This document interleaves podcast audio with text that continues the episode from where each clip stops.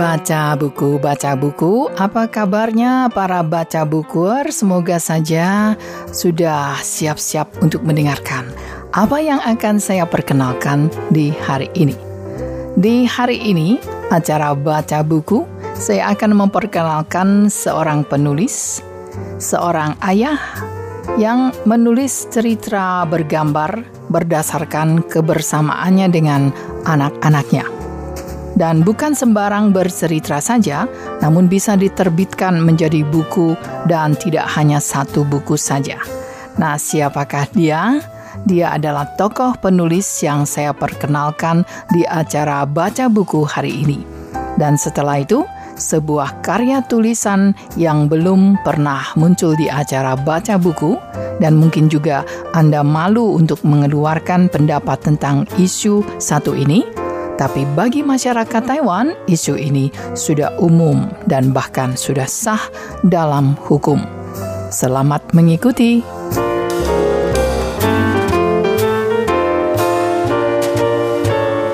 Memperkenalkan buku tidaklah menarik dan biasa-biasa saja bukan.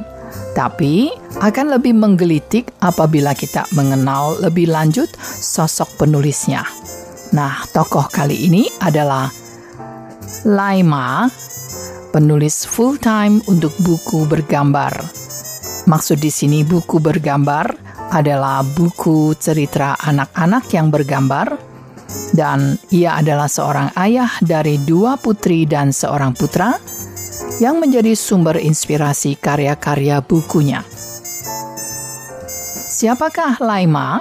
Ya, di Indonesia ada Clara Eng yang sangat banyak menerbitkan buku-buku dongeng anak-anak, maka di Taiwan juga ada Laima.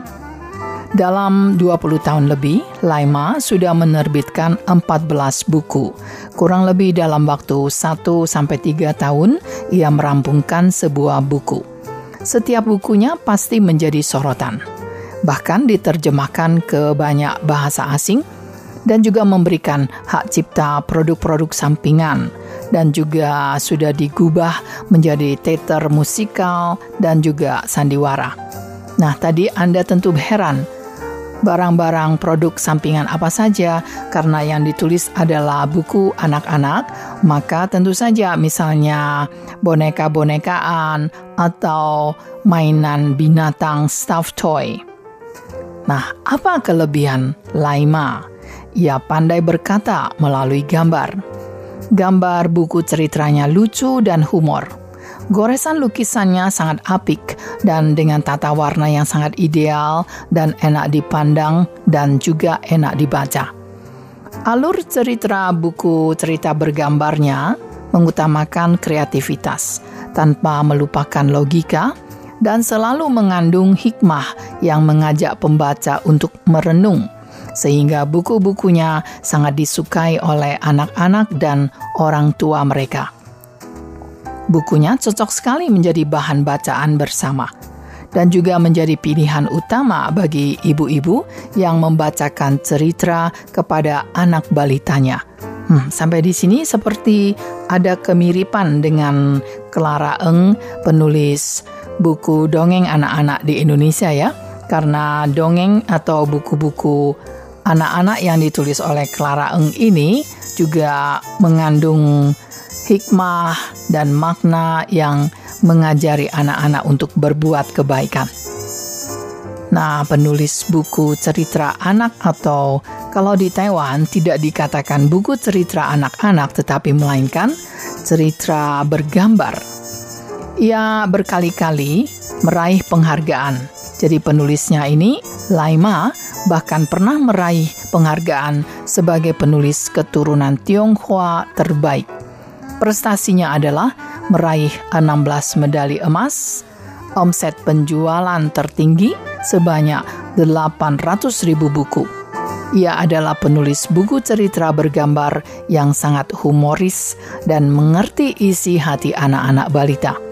Setiap keluarga hampir semua mempunyai bukunya kalau memang mempunyai anak balita. Nah, buku terbarunya menduduki peringkat nomor 8 bestseller dengan judul buku Cui Bang de Li U Hadiah yang paling bagus. Buku yang berjudul Hadiah yang paling bagus ini adalah buku cerita bergambar, penuh ceria, membuat hati anak-anak berbunga-bunga seolah-olah merasuk ke dalam ceritanya dan turut bermain dengan satwa-satwa yang bergambar lucu di dalamnya. Nah, kalau ada kesempatan Anda bisa melihat bukunya dan itulah Laima yang sebagai seorang ayah sambil menggambar, menulis cerita, tulisannya adalah gambar dari satwa-satwa yang lucu-lucu dan selain bercerita kepada anaknya sendiri juga bercerita kepada anak-anak di mana saja berada.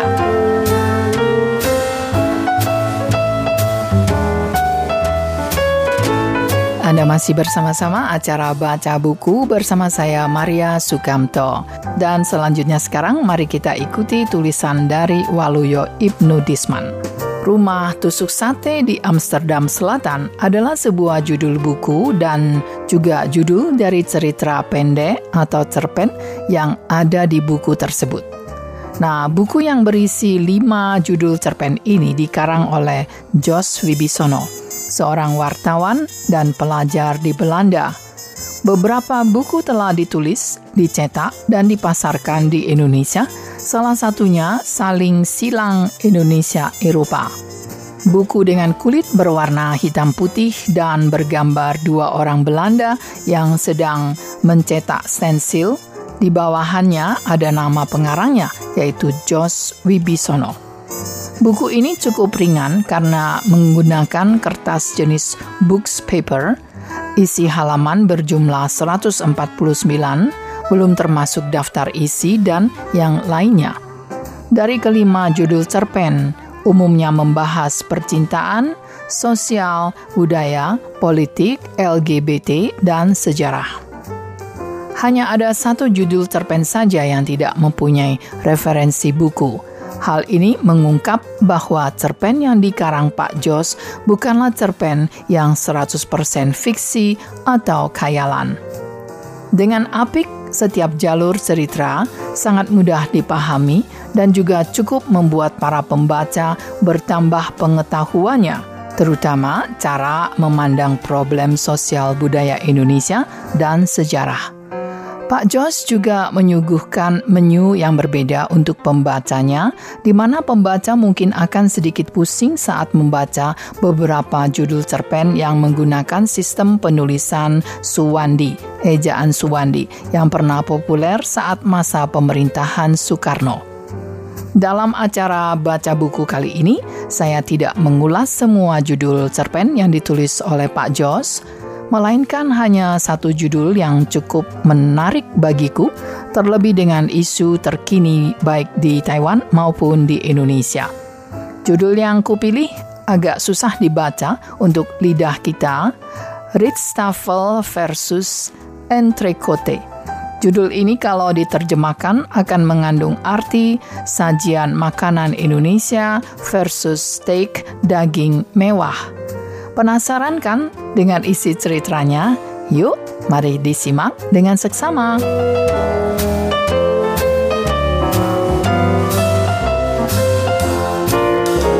Dikisahkan perempuan muda bernama Leven yang sedang galau pada profesi seninya sebagai penyanyi opera di kalangan elit pada masa kolonial Belanda di Batavia, yaitu Jakarta sekarang. Kegalauan bertambah saat dirinya dan Ratri, yaitu seorang pribumi, pulang kampung ke daerahnya. Setiap wanita yang sudah cukup dewasa, terlebih sudah lulus Rexo School, yaitu sekolah hukum, akan didesak untuk segera menikah oleh orang tuanya. Namun lelaki inlander mana yang mau menikah dengan perempuan Mr. De Rechten, yaitu sarjana hukum? Cerita meloncat jauh ke hotel termasyur Des Indes di Batavia, di mana hotel tidak terlalu ramai pada kurun waktu cukup lama, sekitar tahun 1939. Hal ini disebabkan oleh adanya berbagai penangkapan yang diberitakan di koran-koran.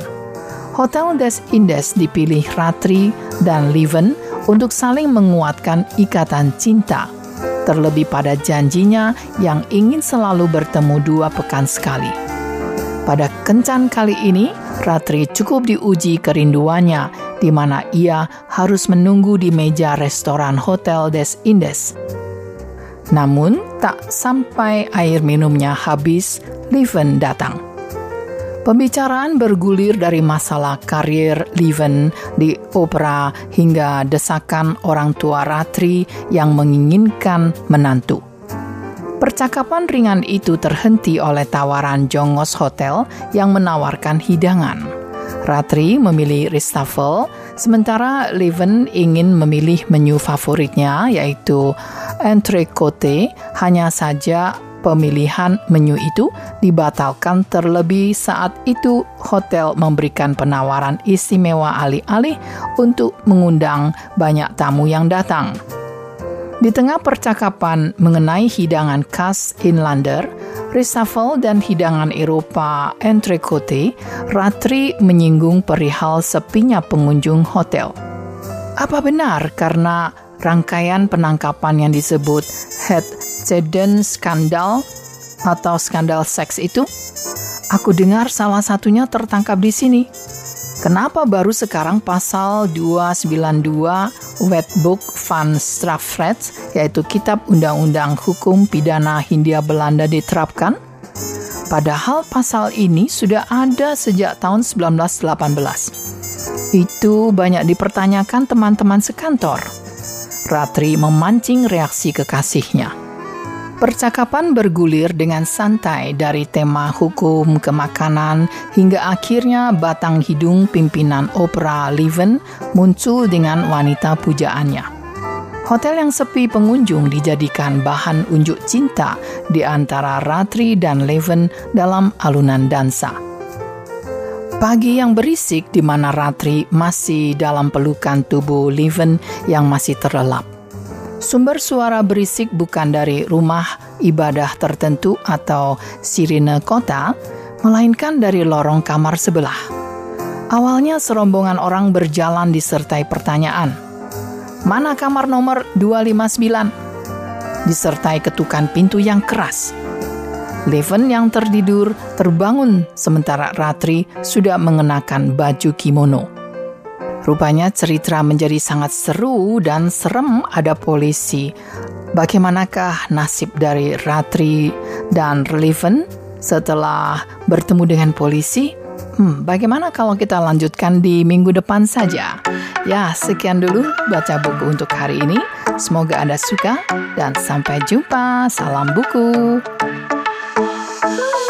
多么震撼的声音，来自全球各地。 我们漂洋过海，聚集在一起。嗯，这是精彩的交集，激发彼此的潜力。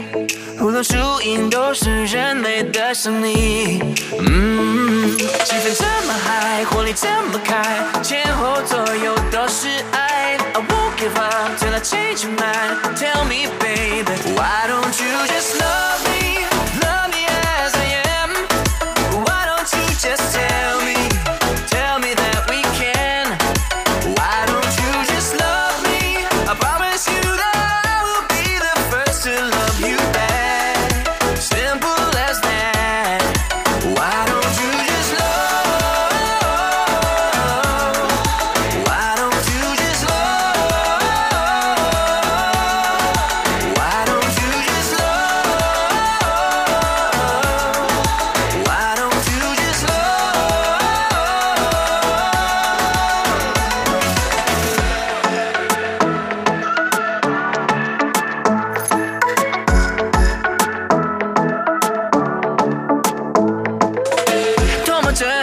声音来自全球各地，我们漂洋过海聚集在一起。嘿，这是精彩的交集，激发彼此的潜力。无论输赢都是人类的胜利。嘿，气氛这么嗨，活力这么开，前后左右都是爱。I won't give up till I change my mind. Tell me.